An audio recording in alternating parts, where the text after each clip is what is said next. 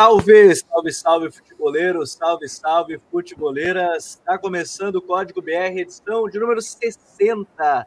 Olha aí, hein?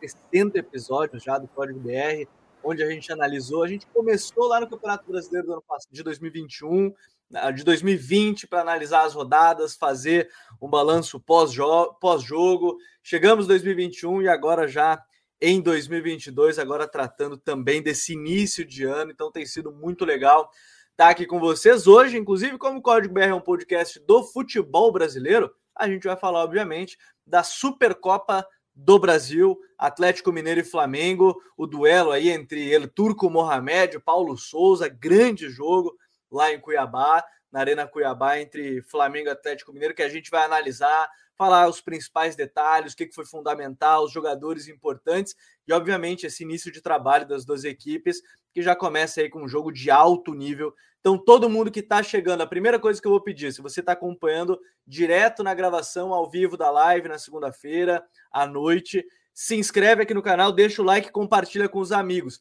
Se você curtir aqui, vai ajudar a gente a chegar em mais pessoas, isso é muito importante para a gente seguir crescendo por aqui. Hoje, vamos lá, Rodrigo Coutinho. Tudo bem, Coutinho? Seja bem-vindo ao Código. Fala, Gabriel, Raí. Um forte abraço aí a todo mundo, né? Obrigado pela audiência, galera aguardando. Muito bacana isso. É um grande jogo, né, Gabriel? Um grande jogo. É muito bacana quando a gente vem aqui na segunda-feira falar de um grandíssimo jogo de futebol.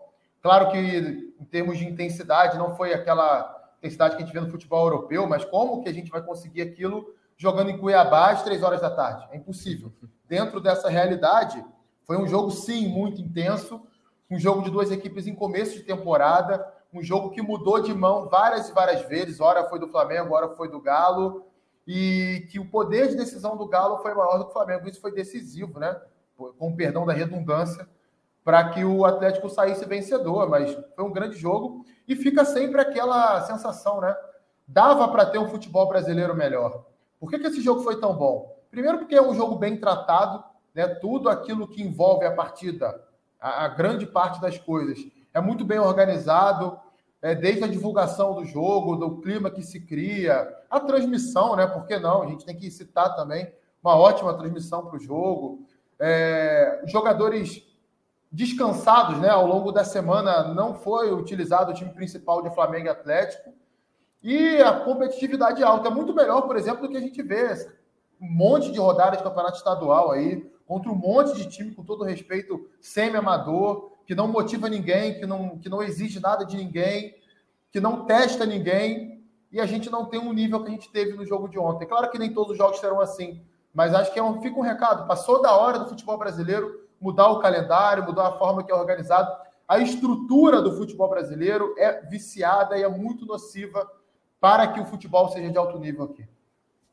O Alan Oliveira já está dando boa noite, dizendo rapaziada da prancheta, boa noite. Valeu, Alan, seja bem-vindo, boa noite.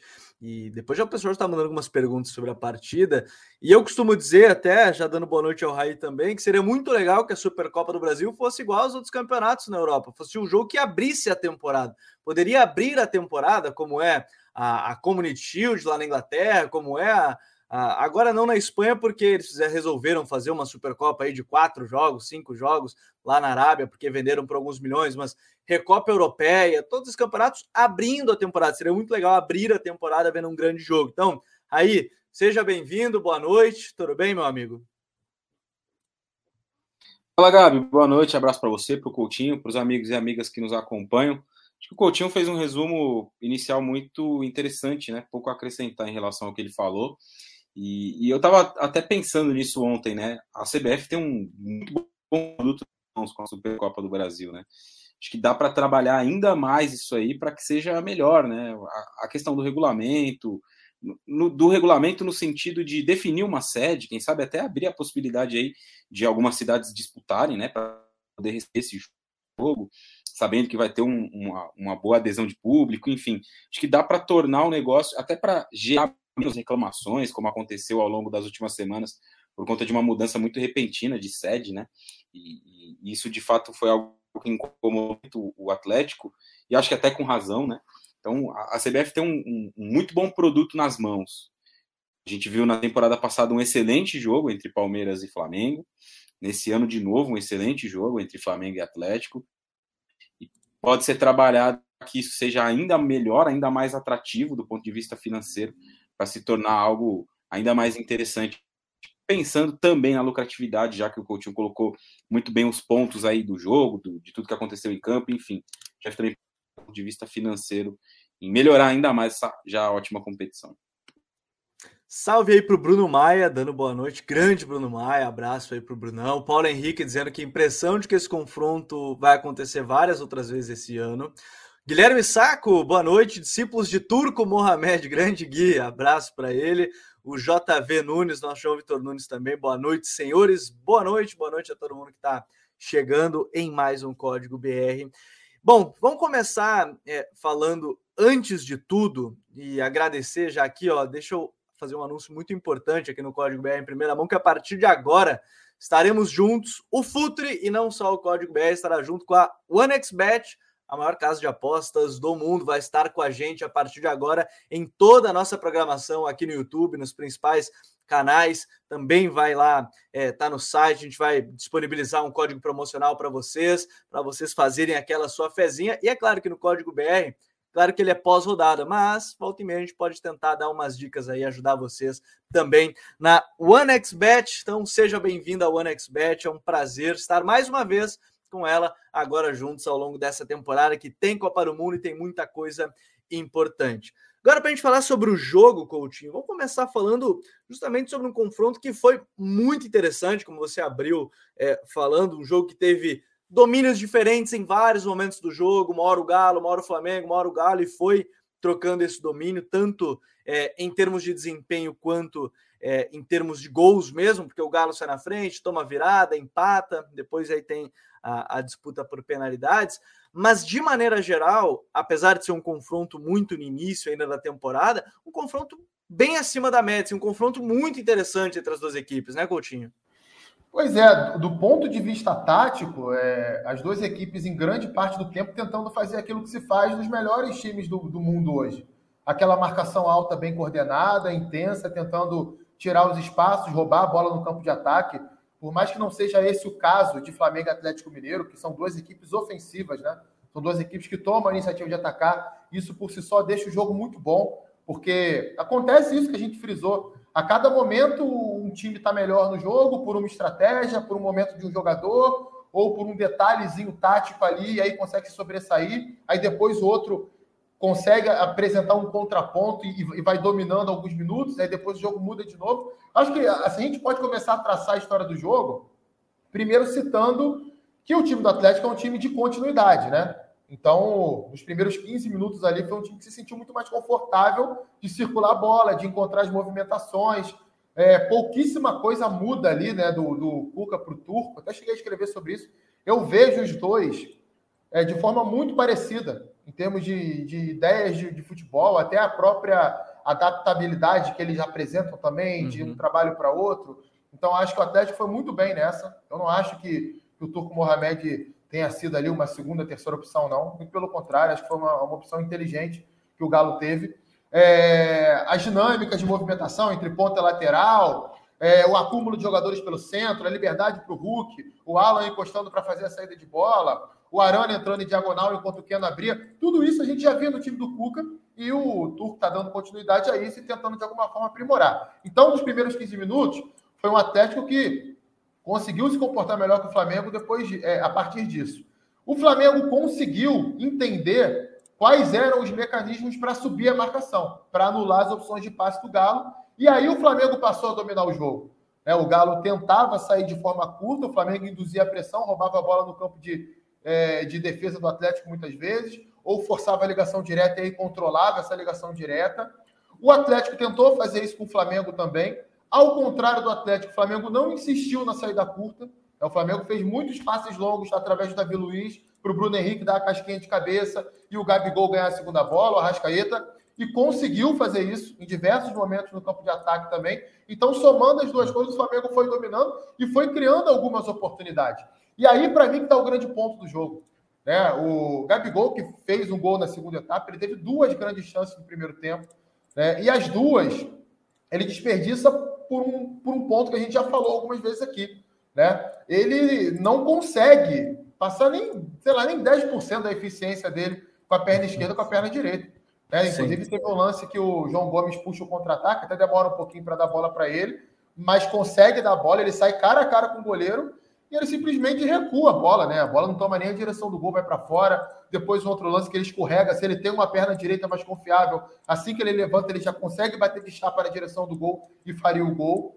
É, então, assim, é, foram lances decisivos que acabaram com que o Flamengo não, não tivesse, pelo menos, empatado o jogo naquele, naquele período ali. O Atlético até abre o placar antes e também muito em cima daquilo que o Flamengo ainda é, um time em formação. Então, quando vai tentar subir a marcação, nem todas as vezes vai encaixar perfeitamente. Em uma dessas vezes, o Atlético aproveitou. O Flamengo deu espaço entre defesa e meio-campo, por isso que o Arana teve aquela liberdade, por isso que o Nath conseguiu flutuar da, da, do, do meio para a direita e construir a jogada e depois entrar na área para finalizar. Então, eu vi o primeiro tempo muito dessa forma. Na segunda etapa, né, o Flamengo prossegue com a mesma estratégia, jogando bem, mas começa a cair um pouco fisicamente. Né? Eu, eu, acho que esse foi um outro ponto decisivo no jogo. Né? O Flamengo, no segundo tempo, fisicamente, eu vi o Flamengo abaixo do Galo, abaixo do Atlético. E aí, uhum. não, não posso, não sei explicar exatamente o porquê. Né? É difícil a gente falar exatamente o porquê. Pode ser, talvez, pela estratégia de marcar lá no alto o tempo inteiro e conseguir forçar mais erro do, é, do, do, time adversário, e aí você se desgasta um pouquinho mais enquanto que o Atlético conseguiu responder melhor. E aí, depois que o Flamengo faz o 2 a 1 claro que tem lá a mexida do Diego no lugar do Bruno Henrique. E assim, para ser bem sincero, eu nem acho que o Diego entrou tão mal ontem, não. Eu concordo. E até, até Coutinho, nesse ponto, até a gente pode falar depois, mais tarde, porque na verdade o Diego era para segurar o jogo, né? O Flamengo estava ganhando no momento que ele entrou. É. Não foi uma troca como se o time estivesse perdendo, né? Sim, a estratégia ali, para mim, foi muito clara. Era ter um jogador que segurasse mais a bola. Ele percebeu, acredito que o Paulo Souza tenha percebido que o Atlético estava num momento fisicamente melhor que o Flamengo, então ele queria um cara para pisar na bola, mas tem um outro lado, que é o momento do jogador. E o momento para o próprio treinador, né? Acho que o treinador ele tem que ter um pouquinho de sensibilidade para entender isso. Cara, se a torcida está criticando, se o Diego não vem bem, como não vem bem, o Diego não vem jogando bem, por que, é que você vai colocar o Diego? si, é, é, no lugar de um jogador que tem uma outra característica diferente. E tem outro detalhe: a gente pode olhar por dois prismas. Ao mesmo tempo que o Flamengo precisava segurar a bola, o Flamengo tinha todo o espaço do mundo para contra-atacar naquele momento. É, tanto que logo depois do segundo gol, tem um contra-ataque que o Arrascaeta erra uma decisão. Se ele dá o passe do Gabigol, o Gabigol sai na cara do gol. O Flamengo poderia ter feito o terceiro gol ali um minuto depois, né, que fez ali o, o, o seu segundo gol. Então, é, tem, tem todos esses prismas. Eu não acho que o Diego entrou tão mal ontem, não. Acho que ele até jogou num nível melhor do que ele vinha jogando, mas foi uma substituição bem questionável no meu, no, no, no meu modo de ver. O, o, Atlético cresceu, a entrada do Ademir também foi muito boa. É claro que o senso de urgência para tentar empatar também vai movendo o time, e aí empurrou o Flamengo para trás. Foi o momento do Atlético naquele momento. E aí isso dura até a reta final do jogo e depois de algumas substituições ali, o Flamengo recupera o gás, e aí tem mais duas oportunidades. Uma com o Vitinho e a outra com o Lázaro. É, Para encerrar da minha parte, desculpa até ter me estendido um pouquinho mais, é, eu acho que o Flamengo foi um pouco melhor ao longo de 90 minutos. O Flamengo produziu um pouco mais, Flamengo teve mais momentos de, de, de, de predomínio. Alguém vai dizer assim: ah, mas não venceu. Tudo bem, não venceu. Muitas vezes no futebol a gente tem que tentar separar a análise do desempenho do resultado. E para o Flamengo, sei que o torcedor do Flamengo está chateado, é, foi muito bom. Tá? Foi muito bom o desempenho ontem, porque enfrentou um time pronto, um time com continuidade, um elenco muito bom. E o Flamengo, conforme eu falei, de acordo com a minha visão, foi um pouquinho melhor. Poderia ter vencido, inclusive, no tempo normal. E olha que legal nos comentários aqui, o, o pessoal tá botando aqui. Por exemplo, Igor Souza botou que gostou da partida do Alain, do Galo, principalmente no primeiro tempo. Aí o Paulo Henrique botou: acho que naquele momento era melhor fazer o simples. Vitino, Bruno Henrique segue o baile. E o Rafael Souza botou: mesmo sendo um primeiro grande teste para o Flamengo, acho que o time foi bem. Jogadores parecem já assimilar as ideias do Paulo Souza. Legal aqui, vocês podem ir comentando o que acharam do jogo que a gente vai lendo nos comentários ao longo do, do episódio. Agora, Raí, vamos, vamos pela ordem é, mais ou menos cronológica da partida. Eu quero destacar justamente é, dois jogadores, e que um deles foi citado aqui pelo Igor Souza, que foi o Alain. Mas eu quero botar mais um nessa conversa, que é o Everson.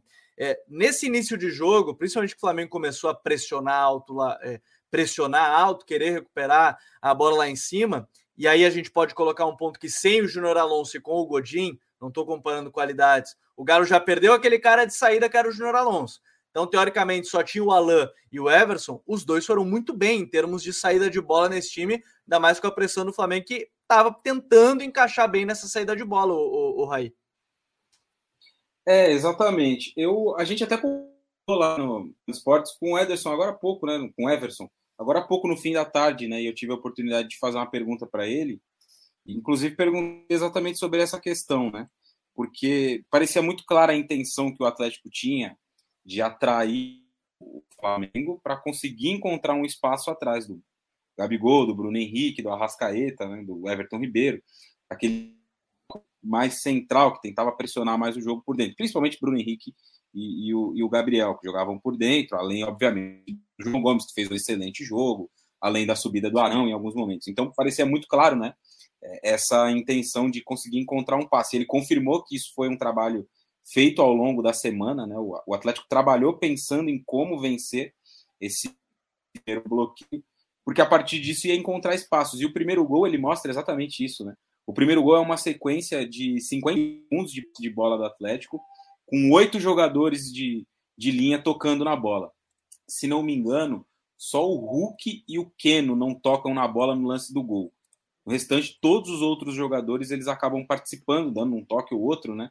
E tem justo aspecto. A vitória, né? Numa pressão até mal feita do Flamengo, né? O Flamengo não consegue encaixar uma boa pressão nesse lance do gol. O Galo consegue sair com muita facilidade. É um passe do, do Godin entre o Gabigol e o Bruno Henrique que encontra não o Jair, não vou me lembrar exatamente agora, que consegue conduzir a bola com muito espaço, né?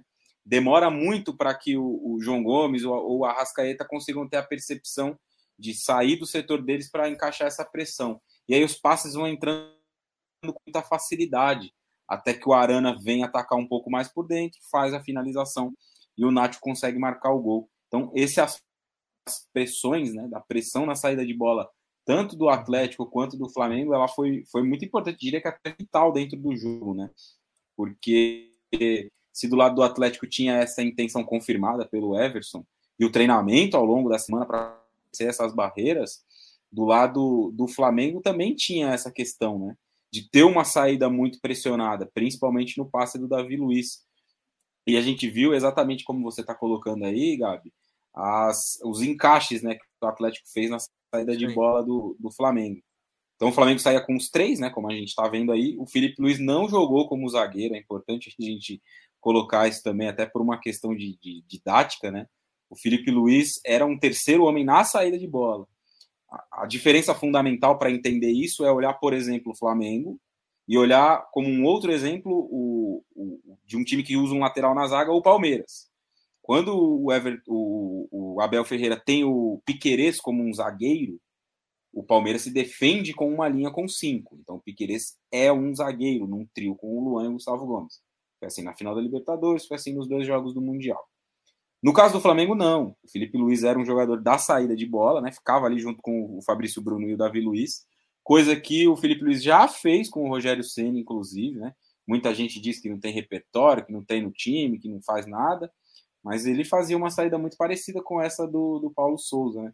Com o Felipe Luiz ficando justamente pela qualidade que ele tem. Mas ao se defender, o Flamengo tinha quatro, né? O Rodinei recuava como lateral, o Felipe Luiz preencheu o espaço como lateral e o Flamengo se defendia com quatro jogadores. Então, essa diferença é importante de citar, né? Porque o que teve de gente falando, ah, Everton Ribeiro mudou de posição, o Arrascaeta mudou de posição, é, virou a, um virou ala, é, enfim, mas não era nada disso, era só uma variação de saída de jogo, né? Teve de fato essa questão do Everton Ribeiro e do Arrascaeta jogarem em, em tese lados opostos, né? O que a gente está mais habituado a ver. A gente está mais habituado a ver, de fato, o Arrascaeta jogando pela esquerda e o Everton Ribeiro jogando pela direita, com a jogada de trazer para dentro, enfim. Mas é, é, são variações que o Paulo Souza vai provando, né? Não dá para a gente olhar para um jogo de ontem que foi o sétimo, acho que sétimo jogo do Flamengo na temporada, Isso, né? É o sétimo. E, e, sexto, e, sexto. Com o Paulo foi o sexto. Com o Paulo sexto, né? E ainda Isso. tem os jogos do, do Campeonato Carioca 2 com o time sub-20. Não dá para a gente olhar para esse jogo de ontem e, e, ter uma análise definitiva. Pô, isso não vai funcionar. Ah, o Everton Ribeiro de ala não dá. O Arrascaeta mais pela direita não dá. São mecanismos que estão sendo treinados e que vão evoluir com o passar do tempo, né? Com os treinamentos, com os métodos sendo inseridos no time, com os conceitos do Paulo. Eu, por exemplo, achei o Arrascaeta no primeiro tempo, em alguns momentos, mais preso ao lado direito. Acho que ele poderia se movimentar um Até pouco Até porque mais. ele tinha que defender na segunda linha, né? Como a gente está mostrando na imagem, porque está vendo o vídeo, ele tinha que defender à frente do Rodinei em 4-4-2. Até porque não era uma, uma defesa de três, né? Ou de cinco. Porque se, se ele fosse um meio-campista, né? Numa defesa com cinco, ele sobraria em tese, né? Poderia sobrar para marcar, marcar mais por dentro. Então até achei que ele circulou pouco no primeiro tempo. Mas no segundo é uma movimentação dele nas costas da defesa, combinada a um passe do Felipe Luiz que faz com que o Flamengo empate o jogo. O, o, o Arrascaeta se mexe aqui, né, por trás do Alan e do Jair, recebe o passe do, do Felipe Luiz. O Felipe Luiz, pressionado, encontra um passe espetacular, né? Sim. E aí o Arrascaeta faz a jogada no fundo, cruza, o Bruno Henrique cabeceia e o Gabigol faz o gol no rebote. Então, é, eu achei, de, de, uma forma geral, né, um jogo muito rico do ponto de vista tático, assim, com muitas coisas legais para a gente observar. A, a questão da saída de bola, que a gente falou anteriormente, as movimentações do Flamengo, variações, saindo com três, defendendo com linha de quatro. O Galo, né, muito parecido com o, o Cuca em vários aspectos, usando uma pressão muito forte no setor de meio campo com o Jair e o Alan principalmente, né, eles têm essa capacidade de pressionar o homem da bola, de fechar a linha de passe, que vai ser muito importante. E são, até para concluir essa parte a gente poder avançar, acho que a gente também tem que olhar para o aspecto de que são trabalhos, apesar de, de ter uma coincidência, né, de serem trabalhos novos, os dois largando nessa temporada, Mohamed e o Paulo Souza, são trabalhos de características muito diferentes. Como o Coutinho mencionou, o Mohamed tem uma, um, um, jogo mais parecido com o do Cuca, né? É uma, é uma sequência. O Flamengo tem uma ruptura do que foi feito na última temporada. Mudança de plataforma com bola, sem bola, mudança de posição de vários jogadores. Então é preciso a gente também observar essas questões para poder fazer uma análise é, mais fiel, menos imediatista, talvez, né? Não dá para esperar que no sexto, sétimo jogo da temporada os times já possam produzir tudo aquilo que vão poder no trigésimo, no vigésimo jogo. Bom, todo mundo que está aqui, só aproveitar, pedir, o Coutinho, para todo mundo que já está aqui, dá o like aqui, que é importante para a gente chegar em mais pessoas. É, e lembrar mais uma vez que a partir de agora a gente está junto com a OneXBet, a maior casa de apostas do mundo, que está aqui com a gente. Mas fala aí, Coutinho. Não, só para complementar duas coisas importantes que vocês dois falaram. A primeira, o Raio falou, a questão do Everton Ribeiro, né? Tem uma bobagem que está sendo repetida aí, inclusive foi falado na transmissão.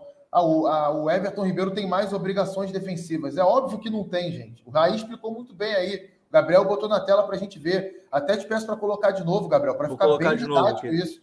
Quando o Flamengo defende, o Flamengo não defende com mania de cinco atrás. O Flamengo, o, Everton Ribeiro, ele não tem que descer o campo para marcar do lado da grande área. Ele não é o ala. É, ele simplesmente, dentro desse estilo mais posicional do Flamengo, quando o Flamengo está atacando, ele mantém a posição pelo lado esquerdo. Quando o Flamengo está defendendo, ele defende pelo lado esquerdo como um meia. Ele fazia a mesma coisa pelo lado direito, gente. Quando ele jogava pelo lado direito. É a mesmíssima coisa. Inclusive no time do Flamengo do Jorge Jesus, esse 4-4-2 aí era exatamente esse modelo para marcar em fase defensiva. Com o Renato também é a mesma coisa, com a diferença que o Bruno Henrique voltava pela esquerda e o Arrascaeta voltava por dentro. Com o Jorge Jesus, era o Arrascaeta voltando pela esquerda, o Everton Ribeiro voltando pela direita. Então, gente, vamos parar de repetir essa bobagem. O Everton Ribeiro não aumentou em nenhuma hipótese a participação dele defensiva. E o outro ponto, algo que o Gabriel citou do Godin, que realmente né, é, é, é, um zagueiro grandiosíssimo, né? Até falamos sobre isso aqui algumas semanas atrás. Uhum. Pô, o cara é uma referência do futebol internacional, está na história da, da, seleção uruguaia, do Atlético de Madrid, mas ele tem algumas debilidades que vão ficar muito expostas nesse time do Atlético. E o segundo gol do Flamengo ontem deixou isso muito claro. Quando precisa correr para trás com espaço diante de um time que tem mais qualidade para contra-atacar, ele vai sofrer. Foi o que aconteceu seguidamente no segundo tempo ontem contra o Flamengo. Segundo tempo do Godinho ontem, ele basicamente não acerta nada. Ele erra quase que todas as jogadas, muito em virtude desse cenário. Agora, isso é interessante para mostrar, e, e ninguém está dizendo da qualidade do Godinho, mas é o contexto, né? O, o, Atlético de Madrid dele era um time que defendia lá embaixo. Ele não precisava dar as grandes corridas e, inclusive, quando o Atlético de Madrid atacava, a linha de defesa jogava mais embaixo. Independente de estar tá atacando o campo adversário, a linha de defesa, que não é o mesmo caso do Atlético Mineiro hoje, a linha de defesa ela sobe junto com o time, né? não forma, digamos, é, blocos, né? Você não tem o bloco de defesa, o bloco. Não, né? nesse galo a ideia é ter todo mundo muito próximo, e isso pode ser um ponto interessante. Agora, o, o, o Coutinho, ainda dentro desse desses detalhes importantes, até em termos de saída de bola e de construção. Uma coisa me chamou a atenção e que aí a gente já começa a perceber algumas pequenas mudanças, talvez dentro da estrutura da equipe, né, do, do, do Turco Mohamed para o Cuca, é que me pareceu assim: ele utilizou, por exemplo, muito mais o Hulk para apoio de costas, o pivô, do que utilizava o Cuca, e talvez até por conta do, de não ter o Diego Costa e tudo mais. Mas o Hulk ontem, pelo menos, né, na Supercopa do Brasil, foi utilizado em vários momentos para receber esse apoio. Tocava e já, claro, ia para as costas da Davi Luiz ou do outro zagueiro. Mas ele foi utilizado muito em apoio de costas como pivô, né, Coutinho? É, e, e acredito que seja uma tendência, né, é, para isso acontecer nos próximos jogos, porque se a gente pega, por exemplo, o trabalho do Turco no Monte Rei, do México, foi o último time dele antes de chegar no Atlético Mineiro, ele trabalhava muito com os pivôs. Né? Ele usava muito o Funes Mori, por exemplo, fazendo pivô, Sim. um dos pontas fazendo pivô. Às vezes ele colocava três jogadores lá, ó, em cima, centralizados, em cima da linha de defesa adversária, deixava os laterais batendo a amplitude, um pelo lado direito, pelo lado esquerdo, para ter esse trabalho de pivô né, usando esse conceito de terceiro homem, bola no pivô, pivô escora para o terceiro homem chegar. Então, é, é, é, algo que eu tinha visto pouco no Galo até esse momento nos jogos do Campeonato Carioca, que é óbvio, é, Campeonato Mineiro, perdão, que é óbvio, tem uma exigência muito menor do que os jogos do, do que esse jogo, por exemplo, do que serão os jogos do Brasileirão e Libertadores, mas, de fato, é, e, e não é surpreendente, porque a partir do momento que você passa a ter um pouco mais de dificuldade contra um time que vai encaixar algumas pressões bem feitas. E se você perder a bola no campo de ataque, é, é quase que letal. Né? Se você perder a bola com o Flamengo com espaço para Bruno Henrique, para Gabigol, para Rascaeta, é fato que você vai sofrer, como o time do, do, do Galo sofreu ontem em boa parte do primeiro tempo. Então, se eu tenho um jogador que sustenta bem de costas, que é forte, que vai fazer esse giro, que vai escorar, por que não usar o Hulk? Né? Então, é um, é, um, é um tipo de coisa que eu acredito que possa ser ainda mais utilizado. E o Everson tem, consegue encontrar bem essa linha de passe também, né? Pode estar Sim. todo mundo pressionado ali, que é bom a gente diferenciar. Não é o bico para frente, é diferente do cara estar tá apertado e ele fechar o olho e se livrar da bola simplesmente. Né? O tipo do passe, a bola sem peso, a bola na direção do cara, com uma boa velocidade para o cara dominar e dar continuidade na jogada. É totalmente diferente do que um bicão a esmo. É isso que é legal de ver. Assim, é, quando todo mundo fica comprando, ah, mas ele também deu balão para ver, é diferente, porque é, acho que o Coutinho citou bem, o peso da bola, a forma como ele bate na bola é, é bem diferente nesse sentido, e o Everson encontrou muito o, o Hulk. E aí um outro jogador aí que é, talvez a, aí, de novo, a gente começa a ver as pequenas mudanças, mesmo que, que em várias coisas seja algo parecido, e até acho que ficou mais claro na fase defensiva, quando o Alan ficava quase como um 5 e o Jair e o Nacho jogavam alinhados, né, num 4-1-4-1, é que o Nacho tá pegando mais a bola de frente, né? Ele tá pegando essa bola até às vezes um pouco antes ali do meio, retornando tanto quanto com, com, o período do Cuca ele também fazia isso, mas depois acabou saindo do time, inclusive, né? É, aí para ter a dupla de ataque Diego Costa e, e, Hulk, mas o Nacho circulando e participando, inclusive, mais de frente para o jogo, que foi algo, acho que até o, o, o Turco citou na sua chegada, que para ele o, o, o Nacho tinha que pegar a bola de frente, né? O, o típico enganche argentino, ou o cara mais armador do time. É, ele falou, o Nacho é o 10 do meu time, né? E Exato. obviamente ele não estava se referindo ao número da camisa, e sim ao estilo de jogo. Essas, esses pequenos aspectos, né? Você citou um outro anteriormente, Gabi, do, do Hulk, né? Participando mais uhum. como um pivô em alguns momentos. Essa movimentação do Nacho, que cobre uma faixa muito grande de campo, né? Um negócio muito. É muito louco como ele se movimenta, né? Às vezes está aberto, às vezes está mais próximo do atacante, às vezes está lá do outro lado. Teve e aguenta, Galo... né? O físico invejável. Físico invejável é, para a idade ontem, do Nath. Ontem eu ouvi que fisicamente ele era muito parecido com o Benítez, mas tudo bem. a gente releva. É... Mas voltando ao aspecto do Nacho, é, na temporada passada teve vários jogos do Atlético em que, pô, ele começou como um 10 ali, né, no 4-2-3-1 do Cuca, veio jogar como um segundo. O jogo contra o Grêmio, se não me engano, aquele 2 a 1 apertadinho ali, já na reta final do Campeonato Brasileiro. Ele sai jogando como um 10, né, do 4-2-3-1 usual do, do Cuca. Depois, em um dado momento do jogo, quando estava 1 a 1 no tempo, ele vem jogar como um segundo volante.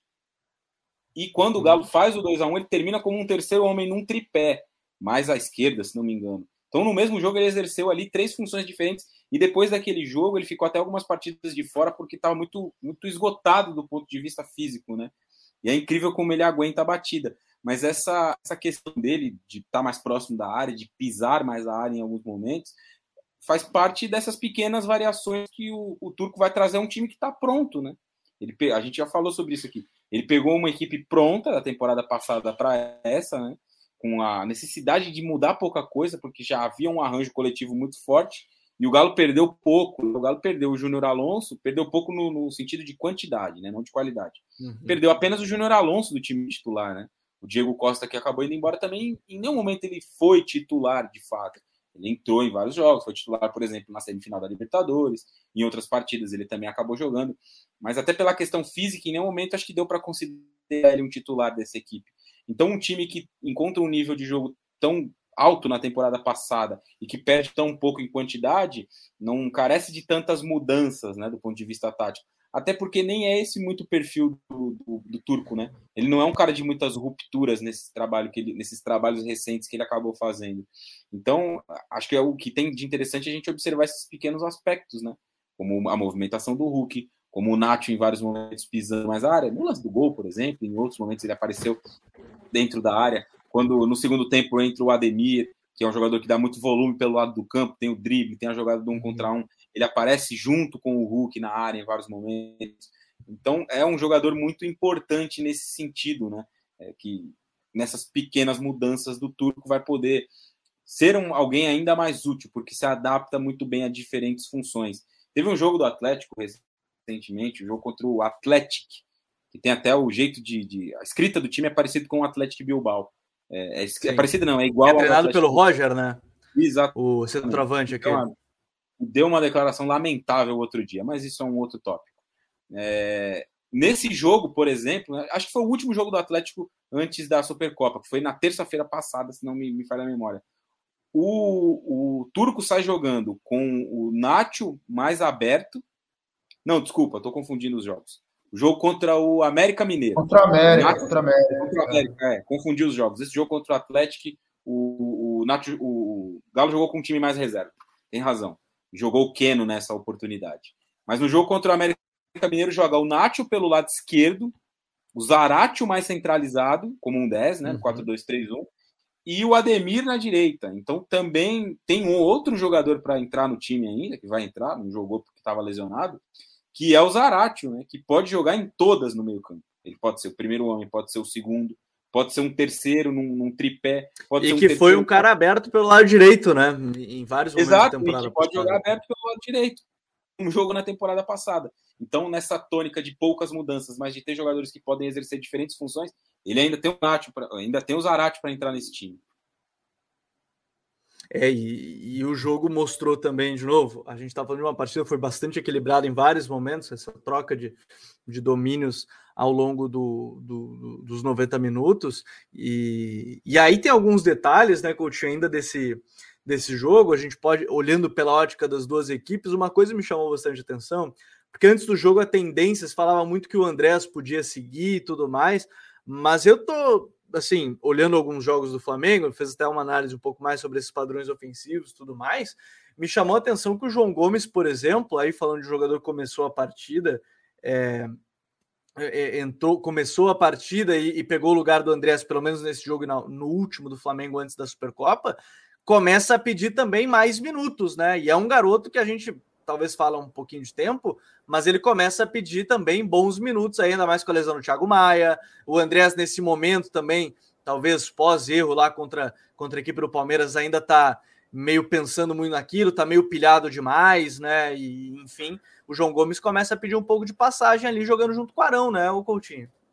Pois é, Gabriel. Eu diria hoje que o João Gomes é titular do Flamengo. É, hoje, Sim. dia 21 de fevereiro, né? Que a gente está ao vivo aqui gravando também para quem for assistir ou ouvir depois. É, hoje ele está à frente, inclusive, do Arão, que, no meu modo de ver, é o outro cara ali que deve ser o titular ao lado dele. O Flamengo tem ainda o Thiago Maia, que deve ser um jogador que vai ganhar espaço, mas se conseguir se livrar das lesões, né? o Thiago Maia ele tem muitas lesões, é, não consegue fazer, ficar disponível em 10 jogos seguidos, assim, é muito difícil isso acontecer. É lesão muscular, é lesão de joelho, é tornozelo, enfim. É, é, é um problema que o Flamengo tem com ele. O Diego, me parece que não vai ser utilizado nessa função pelo Paulo, pelo Paulo Souza. Ele usou muito pouco Sim. o Diego nessa função. Se eu não me engano, só contra o Madureira semana passada. E é... o time sofreu muito em transição. Pois é, pois é. O Diego ele, ele, ele não consegue. Ele, a realidade, assim, o Diego, a presença dele hoje no elenco do Flamengo, no meu modo de ver, não se justifica mais, é a minha opinião. Né? Pelo alto salário que ele tem, eu respeito muito a história do Diego no futebol e no Flamengo. Né? O Diego é um jogador importantíssimo nesse processo de reconstrução do Flamengo. Um líder, um cara que contribui demais no dia a dia, no ambiente, na ambientação de novos jogadores. Mas eu acho que ele não pode ser só isso. Né? Um jogador de futebol que ganha o que ele ganha não pode ser só isso. Tem que contribuir também dentro de campo. E eu não vejo mais ele contribuindo da forma que ele contribuiu, que ele contribuiu, por exemplo, até 2020. 2021 dele já foi bem abaixo e Sim. essa renovação de contrato, para mim, não foi correta. Mas o João é um jogador que se encaixa muito naquilo que o, que o Paulo Souza gosta, né? Eu, eu não considero o João Gomes um volante altamente técnico, altamente articulador de jogadas, aquele cara que vai produzir passes maravilhosos, não. Acho que o João é um jogador muito forte de transição, tanto transição defensiva quanto transição ofensiva. É um jogador corajoso, é, ele, ele não afina em jogo grande, ficou bem nítido isso ontem. Aliás, isso já tinha ficado nítido em outras ocasiões. Eu não esqueço de um jogo na reta final do Brasileirão de 2020, Flamengo e Red Bull Bragantino em Bragança Paulista, que ele foi um dos melhores em campo, naquela ocasião, substituindo o próprio Diego. É, na, é, perdão, substituindo o Gerson naquela ocasião, já estava suspenso naquela ocasião. E ele jogou muito bem, era bem mais novo do que ele é hoje, tinha menos rodagem. É, a gente está falando aí de um ano e meio atrás, um ano e sete, oito meses atrás. Sim. Então, ele é um cara que consegue cumprir essa faixa extensa de campo, coisa que o Andreas não consegue. O Andreas tem outras qualidades. O João é um cara muito forte para subir marcação também. É um cara que vence duelos no meio-campo e se encaixa numa coisa que o Flamengo não tem tanto nos seus volantes, né? Que é a mobilidade para se mexer mais. O Arão já foi esse jogador, talvez não consiga repetir isso, porque já está com uma idade um pouco mais avançada. O Diego não é esse jogador, e o Andreas Pereira também não é esse jogador. O Thiago Maia é esse jogador. Se ele conseguir se livrar das lesões que acabam aí atrapalhando a carreira dele, ele pode conseguir, por que não, compor essa dupla de volantes ao lado do João Gomes ou brigar por ali. Mas a minha sensação é que nessa temporada o João Gomes vai ser o titular do Flamengo. Sobre o Andreas, Gabriel, é uma coisa assim meio insana, né? O que acontece. É claro que a gente entende que o torcedor fica revoltado com um jogador que basicamente entregou no pé do Davidson o título da, da Libertadores da América. Sim. Foi uma displicência, foi um erro, beleza. Cara, a partir daí, você perseguir o cara como se esse cara não prestasse ou não fizesse nenhuma boa partida pelo Flamengo, já é um absurdo gigantesco, né? Infelizmente. É tem um oceano entre uma coisa e outra, né? É, e as pessoas não conseguem entender isso. O torcedor, cara, numa boa, eu não estou aqui para ensinar ninguém a torcer. É, ele é passional e é difícil realmente ele entender. Agora, quando isso passa para o lado da imprensa, meu amigo, aí fica muito complicado, né? A gente está vendo um monte de jornalista torcedor do Flamengo fazendo coro com esse tipo de coisa.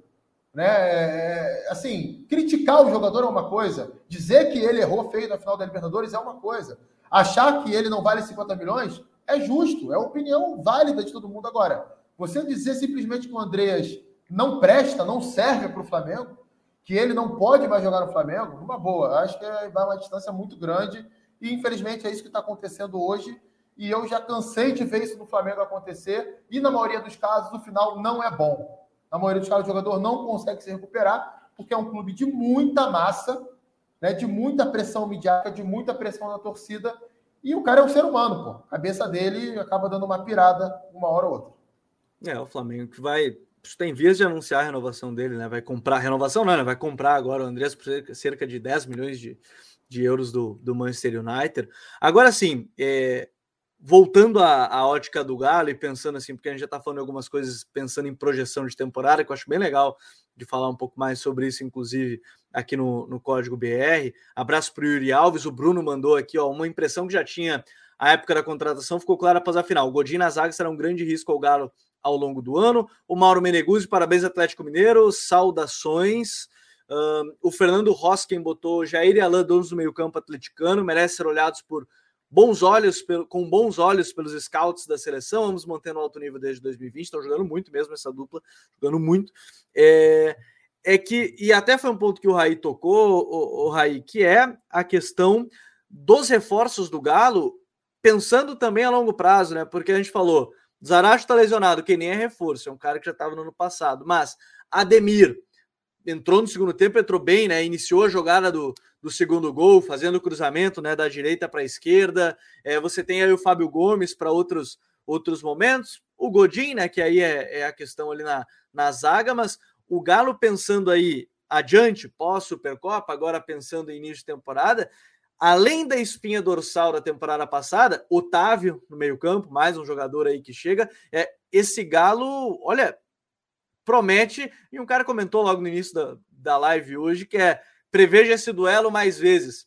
Pelo Galo, se depender do Galo, aparentemente pelo elenco, o Galo vai querer chegar mais longe ainda na temporada que vem, claro. Temporada passada fez é, Copa do Brasil e Brasileiro, bateu na trave ali na, na Libertadores, caindo na semifinal, mas não dá para descartar um Galo ainda mais forte, que foi na temporada passada, ainda mais com esses reforços, né? É, sem dúvida. O Mohamed falou, né, logo na chegada dele, no vídeo em que a TV do Atlético publicou, quando ele desembarcou no Brasil, que o grande objetivo do Atlético nessa temporada era ganhar a Copa Libertadores. Será o grande objetivo do time. Obviamente, alguém da direção passou isso para ele aí nas conversas e tal. Porque, claro que revalidar um título, os dois títulos nacionais, né, estarão aí no, entre os objetivos do Atlético. Mas eu acho que lá no topo da, da, da cadeia, ou no topo da montanha, tá a taça da Libertadores. Né? O time quer voltar a conquistar a competição, principalmente depois do Flamengo ter ganhado em 2019 e do Palmeiras ter ganhado as últimas duas edições, né? que são os times que rivalizam com o Atlético no cenário no cenário brasileiro, né? E de Libertadores também, obviamente. E em relação Pavon, bem lembrado questão... pelo Bruno Maia, tem o Pavon ainda só para lembrar que é, eu ia estar exatamente citado, né? isso. Né? É, eu ia estar exatamente isso em relação à, à montagem do elenco. Então você olha hoje para o Atlético, é, você tem o Everson, que é o goleiro titular, ótimo goleiro, tem o, o, Rafael, né, que é o imediato reserva. Nas laterais, duas boas opções dos dois lados, né? O, gosto do Mariano e do, do Guga e do Dodô, Guga. né? Que hoje reservas. Guga e Dodô são bons laterais que podem aí, poderiam jogar em vários times do futebol brasileiro, compõe bem o elenco do Atlético. Acho que a principal carência está na defesa, na zaga. Você tem hoje o Nathan Silva. Eu não fui, é, não sou não fui a favor da contratação do Godin, quem sou eu, né, para ser a favor ou não, mas não concordei com a contratação do Godin. Acho que é, foi uma, uma reposição muito distante de, de ser a altura, né, porque você perde o Júnior Alonso, era um dos melhores zagueiros em atividade no continente, e traz um zagueiro já numa curva descendente de carreira há bastante tempo. O Godin não está em curva de descendente de carreira da, da última temporada para essa. Faz muitos anos que o Godin não joga em alto nível. Muitos anos. E dentro de um cenário em que o Atlético deve ser protagonista de posse, controle, domínio de jogo em 90% das suas partidas, e com isso vai precisar de zagueiros rápidos, né, que vão jogar muito provavelmente distantes da sua meta, ter um jogador como o Godin pode ser é, a mina de ouro aí para os rivais em vários momentos. É claro que ele é um zagueiro muito experiente, de hierarquia, de uma história muito bonita no futebol, um líder importante para se ter no, no, vestiário, no elenco, disso tudo eu não tenho dúvida. Mas a questão dentro de campo, me parece que essa falha, entre aspas, dele ontem, né, vai se repetir algumas vezes ao longo da temporada. Então me parece que a defesa ainda é um sistema, é um, um setor onde ah, existem fragilidades. Eu gosto do Igor Rabelo, acho que ele surgiu com muita. surgiu com uma, uma capacidade de ser um, um bom zagueiro, né? fez boas temporadas no Botafogo, se não me engano, ele jogou, né? E foi bem por Sim. lá.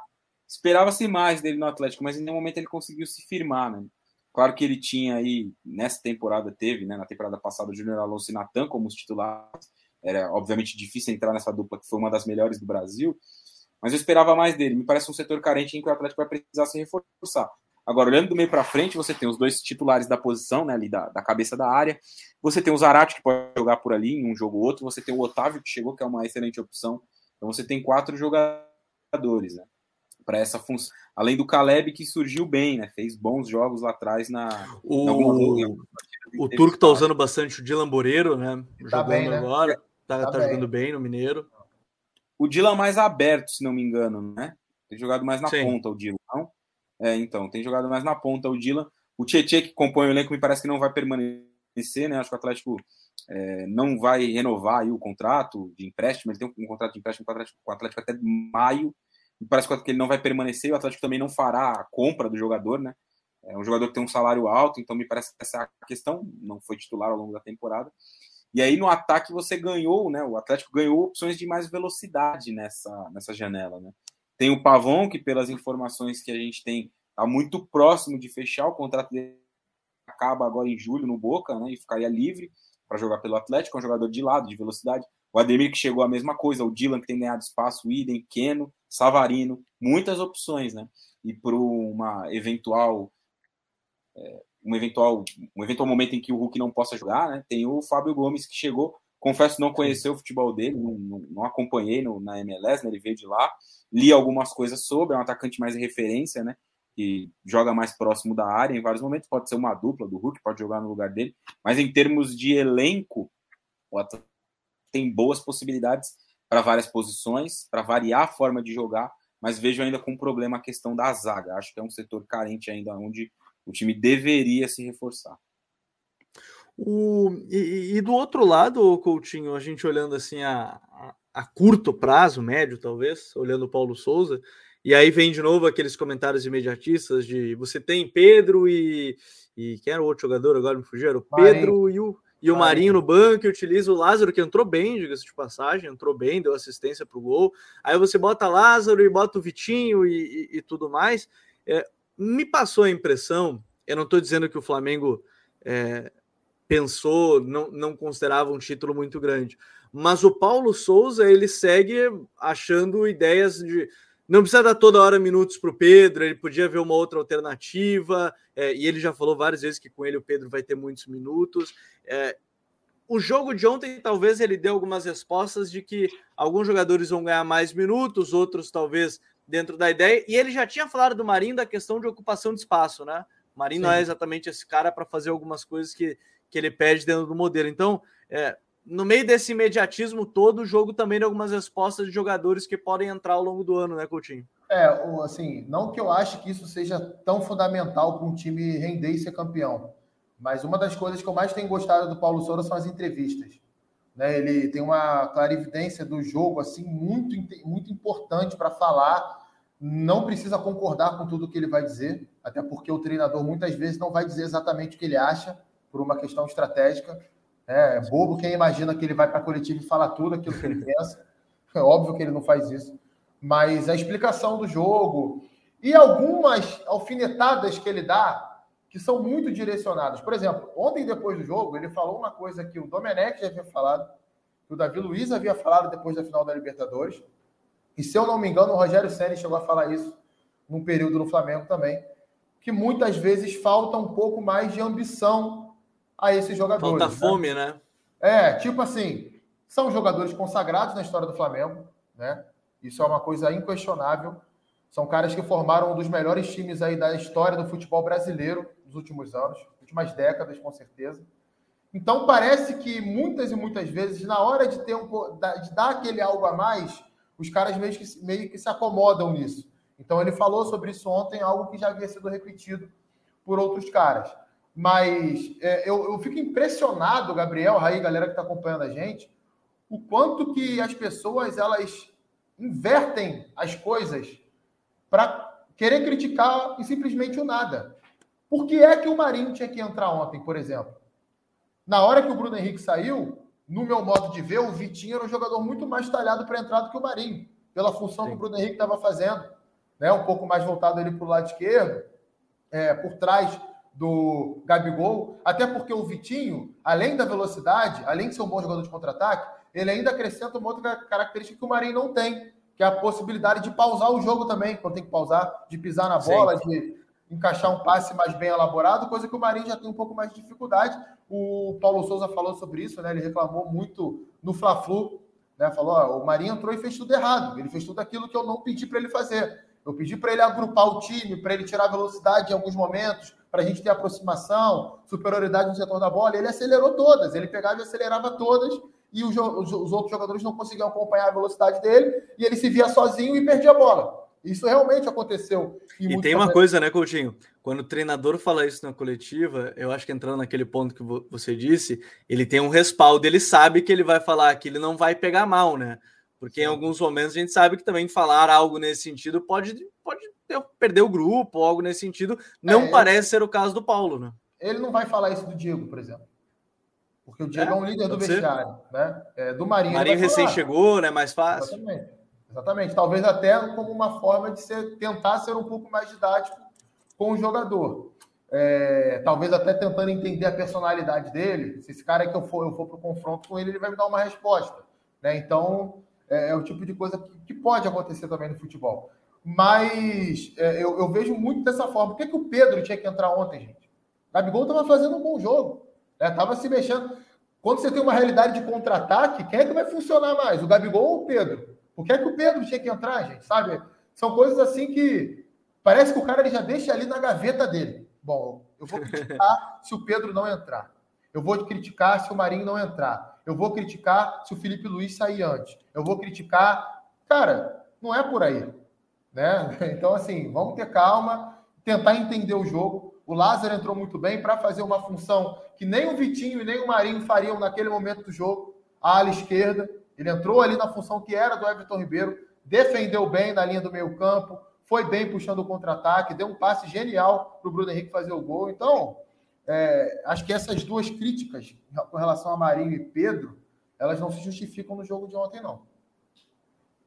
Mandar é, também um abraço para todo mundo que está chegando aqui na, aqui na live. E tem ainda algumas coisas legais a gente comentar, a gente falou dos reforços, falando em, em, em projeção de sequência do ano. Ainda em, em questão de, de mudanças aí, e não é que, de novo, é claro que ele vai manter uma base da estrutura. Ninguém é louco de chegar num time que é campeão nacional, campeão da Copa do Brasil, campeão do Brasileiro, campeão da Copa do Brasil, chegar a mudar tudo de cara, porque nem sempre vai, vai funcionar. Mas uma coisa que tem me chamado a atenção e que talvez a chegada do Pavon faça seja nesse sentido também, é que ele tem usado bastante o Arana de novo um pouquinho mais por dentro, né, com o Cuca talvez até mais aberto e o Keno quase como um segundo atacante em vários momentos, mas como ele tem variado esse, esses lados do campo, né, por exemplo, o Mariano às vezes constrói um pouco mais por dentro, às vezes o Arana. É, o legal de, desse início de temporada também é que a gente está vendo até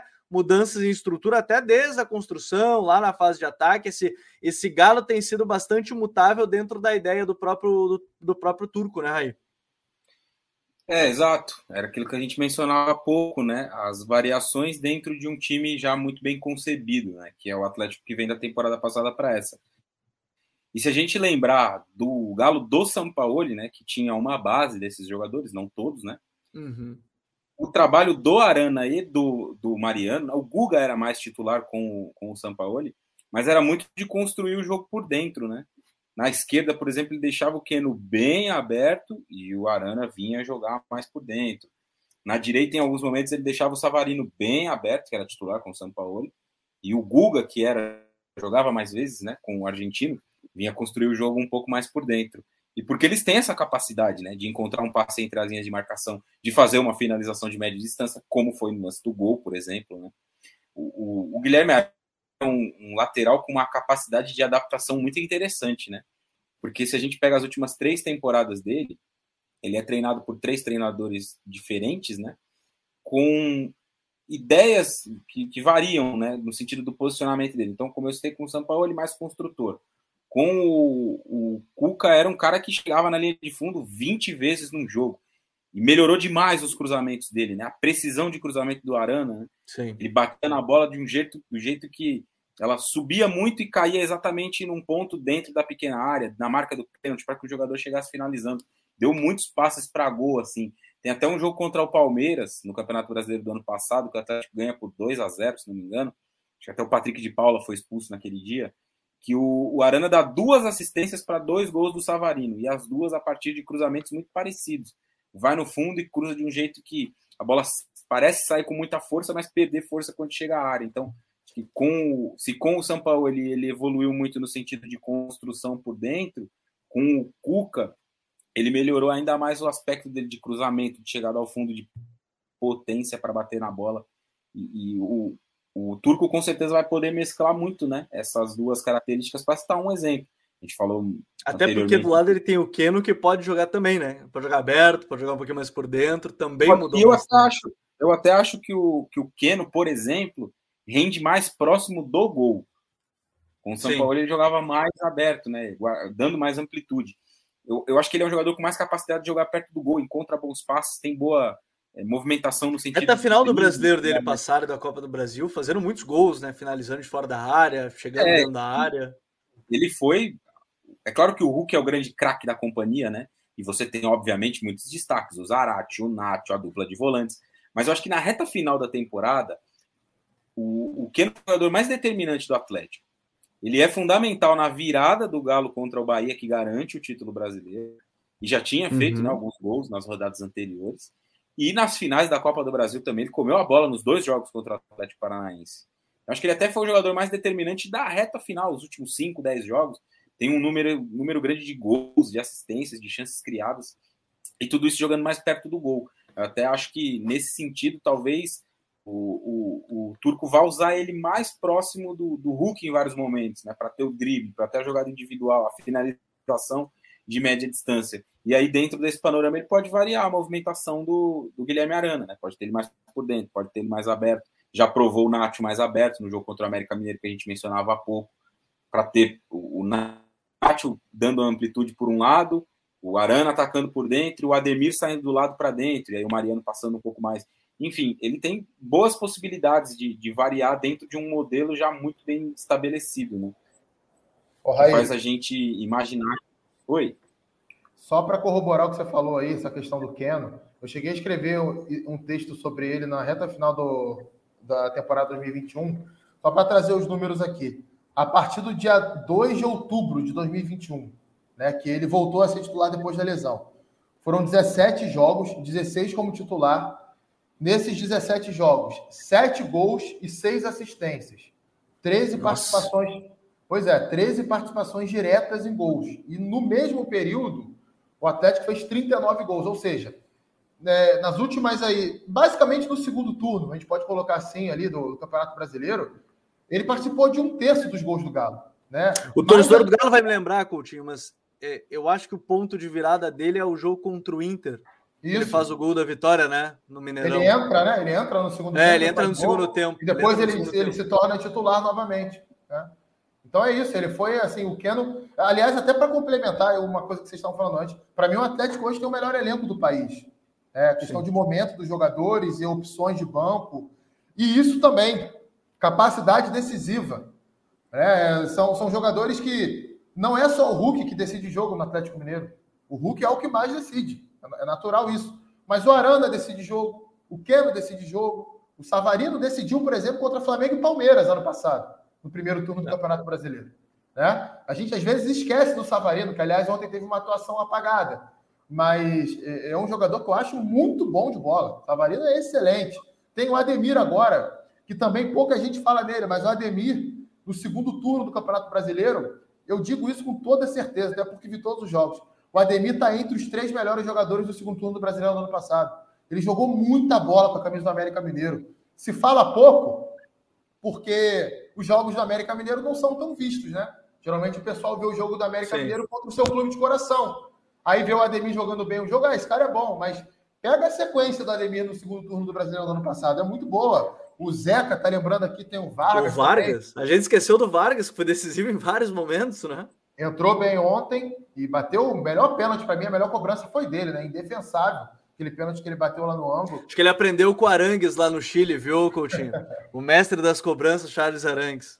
Nossa, é, então, assim, é muito, é muito, jogador bom, cara. E o Otávio é um, é um volante excelente também para o nível do futebol sul-americano. É, acho que é um cara que pode. O Flamengo quis, né, Coutinho, o Otávio? É, seria um jogador que seria importante para o Flamengo nesse, nesse momento, mas o Atlético teve mais habilidade nessa negociação, né? O Atlético ele conseguiu um empréstimo no primeiro momento, porque o contrato dele ia até o meio do ano agora, 2022. Então o Atlético conseguiu, pagou por esse empréstimo, e aí, assim que acabar o empréstimo, acaba o contrato e ele vai assinar automaticamente um contrato maior com o Galo. É verdade, a gente tinha esquecido do Vargas, né? É, não, é isso. Vargas, e ele dá uma, também a possibilidade de, de jogar perto do Hulk, né? E foi exatamente isso que o Cuca fez na segunda final da, da Copa do Brasil. Porque ele perde o, o Diego Costa por lesão no primeiro jogo, né? O, Diego Costa sai rapidinho ali no primeiro jogo, com 9, 8 minutos, alguma coisa assim. E aí entra o Vargas e, inclusive, faz um ou dois gols no primeiro jogo, nos 4 a 0 lá da ida. 4 a 0 da ida. E no jogo da volta ele é titular de novo. Então pode ser também uma opção, né? Pra, ele jogou durante muitos anos na seleção numa dupla, né, com o Alexis Sanches. Era um formato diferente, tal, um losango em vários momentos que tinha essa dupla de ataque, né? E, e, ele sabe muito bem fazer esse papel do segundo atacante. Um centroavante ele nunca foi. Acho que perdeu um pouco de potência para ser um homem de lado, coisa que ele foi pouco ao longo da carreira também. Né? Já não tem mais o mesmo vigor físico, enfim, para ser um jogador de lado de campo. Mas um, um segundo atacante, um 10, jogando ao lado do Hulk, Pode ser muitas vezes também ao longo da temporada, é mais uma opção. Até porque os dois maiores momentos do Vargas com o São Paulo e na Laú, a Laú joga com o Losango no meio, que é o Montijo, camisa 10, e ele é, ele é o segundo atacante, acho que é o Lorenzetti lá, o, o, o chuveiro elétrico lá, que é o, o centroavante, o pessoal brinca. E, e, depois no Chile, bem como o Raí falou, era também um Losango no meio, com o Valdívia sendo 10 e ele junto com, com, com o Alex sendo esse, esse cara. E vejam só, o Vargas a gente citou pelo final e foi um dos caras muito importantes de jogo contra o River no Mineirão, um cara importante é, em vários outros jogos, mas o jogo contra o River acho que foi uma das melhores atuações que ele teve nos últimos meses, assim, errou alguns gols, mas foi o cara que criou também os gols e, e apareceu dentro dessas, dessas oportunidades. Então, de maneira geral, o, Coutinho olhando por essa dentro dessa ótica, você falou do, do Galo ter o melhor elenco. É, em termos de desempenho, acho que é legal a gente ainda comentar. Em termos de desempenho, inicia um ano bem, né? É, não é como se começar, não é que começa o ano igual terminou a temporada passada, mas começa o ano em termos de desempenho bem e ainda com reforços a chegar nesse esse longo de, de temporada. Sim, é, vim acompanhando os jogos do Galo no Campeonato Mineiro. É claro que guardadas as devidas proporções, né? Não dá para a gente comparar o grau de dificuldade de um duelo pela Supercopa contra o Flamengo claro. de um jogo lá contra o RT, Atlético, todo respeito a esses, a, a esses clubes. Mas o que, que, se espera do Atlético Mineiro? Imposição. O Turco nem sempre colocou o time principal, né? ele deu uma mesclada, deu uma variada. O Raí até citou mais cedo aqui né? a questão do Nacho partindo do, da ponta esquerda para dentro, como foi no jogo contra o América Mineiro. Aliás, é outra coisa importante tem várias formas de montar esse time do meio para frente, né? A gente pode colocar Zaratio e saindo da direita para dentro, Nacho saindo da esquerda para dentro, pode ter dois pontas, como foi contra o Flamengo, Keno e Savarino, pode ser Keno e Ademir. É muita variação, cara, muita coisa ali que. que o... E para um técnico maleável como o Turco, ele vai, ele vai adorar ter todo mundo à disposição.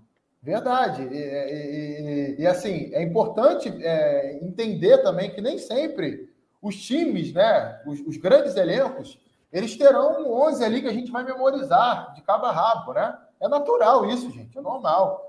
Acho que o próprio Palmeiras recentemente aí deixou essa lição.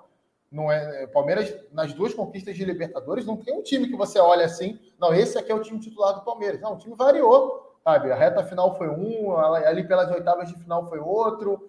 É, o Patrick de Paula, por exemplo, que nem foi inscrito no Mundial de Clubes, ele foi titular, por exemplo, nas oitavas de final contra o, São Paulo, no jogo de ida. Sim. E depois ele nem foi inscrito. O Gabriel Menino era titular do time, depois nem foi inscrito também. O, o Verão acabou tendo Covid, né? Mas foi peça importante e estava jogando pouquíssimo na reta final da temporada.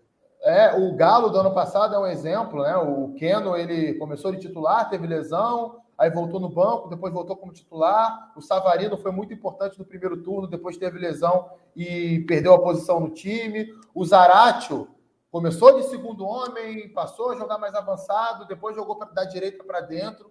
Então, assim, são várias formas né, de, de você montar esse time do Galo e concordo com você. Realmente o desempenho nesse início de ano vem sendo bom. Repito o que eu falei inicialmente. Acho que o Flamengo, num somatório geral do jogo de, desse domingo, foi um pouquinho melhor. Vejo o Flamengo um pouquinho melhor que o Galo, ali quase no Photoshop. Mas isso não quer dizer que o Galo tenha jogado mal. O Galo jogou muito bem. É, foi, foi um, um, jogão. O Zeca até botou aqui no Mineiro, os jogos fora de Belo Horizonte está jogando com os reservas. É, e é isso aí, né? Vai rodando o elenco. Claro. Certo, não desgasta, né? Não desgasta uma temporada que vai ser insana, né? ainda mais insano 2022, porque tem que tudo terminar final de novembro. Vai ser um ano ainda mais insano. Não desgastar todo mundo nesse início de temporada vai ser fundamental.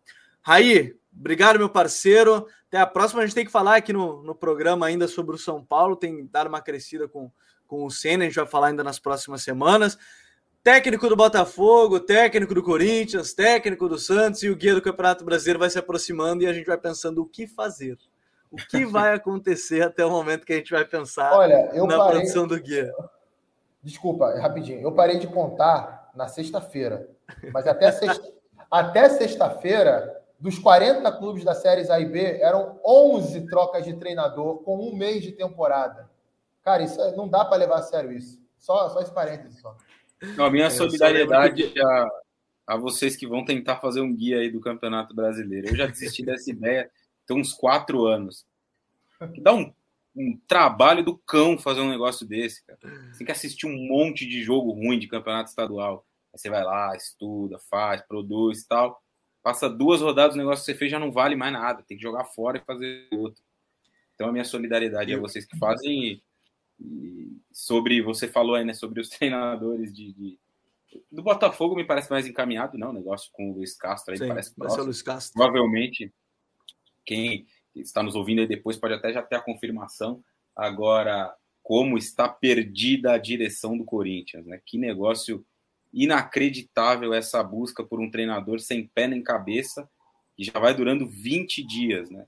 Tenho certeza que semana que vem ainda, se alguém estiver ouvindo isso, semana que vem talvez ainda não vai ter encontrado o Corinthians um treinador e o tempo precioso, que é muito pouco, né, no futebol brasileiro, difícil tempo, difícil se ter um tempo precioso, que é exatamente esse período do campeonato estadual para preparar um time, para testar variações, para fazer rotações nos, entre os jogadores, né, dar minutos para vários jogadores diferentes, ele vai se esgotando e o treinador que chegar ao Corinthians provavelmente vai ser apresentado e estrear na Libertadores na semana que vem. É uma pena.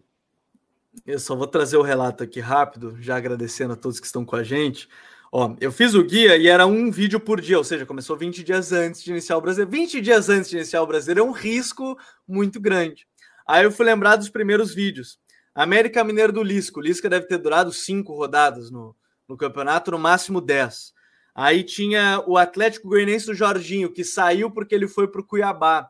E o Cuiabá também durou uma rodada, o Alberto. Assim, fazer um guia que sai 20 dias antes é um perigo, mas a gente vai montar esse conteúdo, o Coutinho também lá no UOL, a gente vai produzir dentro do possível. Acho que vai ser legal da gente mostrar para as pessoas como é que estão jogando as equipes antes de começar o brasileiro, é sempre muito legal. Mas feitas essas ressalvas, acaba acontecendo isso. Ah. No final, vocês aí que vão fazer o guia poderiam colocar lá um índice de 0 a 10, chance desse treinador ser demitido na próxima semana, na próxima rodada, em 15 dias. Acho que seria legal. É, aí, a, aí é a maldade tem, mas é verdade, né? Dentro dessa ideia, é de fato. A... Aí depois eu vi ali, tem o Thiago Nunes no Grêmio, durou seis rodadas, e assim vai, assim por, por diante. Mas aí, Valeu, meu parceiro. Até a próxima semana. Valeu, Gabi, Coutinho, amigos e amigas que nos acompanharam. Sempre uma honra, um prazer. Até semana que vem. Valeu, Coutinho, meu parceiro. Até a próxima. Valeu. Valeu, Gabriel. Raí é aquilo, né, cara? A gente vai, a gente tenta, tenta fazer a nossa parte, né? E aí a torcida sempre para que o futebol brasileiro um dia entre nos eixos. Não quer dizer que treinador não vai ser demitido, não é isso. Mas que todo, todos nós, né? Eu não estou tirando nem a imprensa disso. Imprensa, torcedores, diretores, dirigentes, conselheiros, corneteiros, jogadores, treinadores, que todos nós tenhamos um melhor preparo para que esse tipo de bizarrice não aconteça com tanta frequência por aqui e acabe atrapalhando demais o nível do futebol. O futebol brasileiro, ele não tem como ser a principal liga do mundo. Economicamente é impossível. Mas ele pode ser muito melhor do que vários campeonatos que hoje são colocados aí acima do, do, do, do Brasileirão, né? Torcendo muito para essa liga sair do papel e esse calendário começar a ser ajustado aí, Gabriel. Forte abraço para você, para o Raí, para todo mundo que nos acompanhou. Valeu, valeu Coutinho, valeu a todos que nos acompanharam. Eu quero agradecer mais uma vez a todos que estão chegando aqui. A gente já bateu 41 mil inscritos aqui no canal. Obrigado a todo mundo. E agradecer a partir de agora, a gente está junto com a OneXBet, a maior casa de apostas do mundo. Faça sua aposta. E aí, se você quiser, durante o Código BR ao longo do brasileiro, a gente pode dar umas dicas para vocês, tentar aí falar um pouco mais sobre a rodada, mas a OneXBet vai estar com a gente ao longo desse 2022, um ano muito importante. Campeonato Brasileiro, tem Copa do Mundo, tem muita coisa para a gente comentar ao longo do ano. Um grande abraço a todo mundo. Até a próxima. Valeu. Tchau.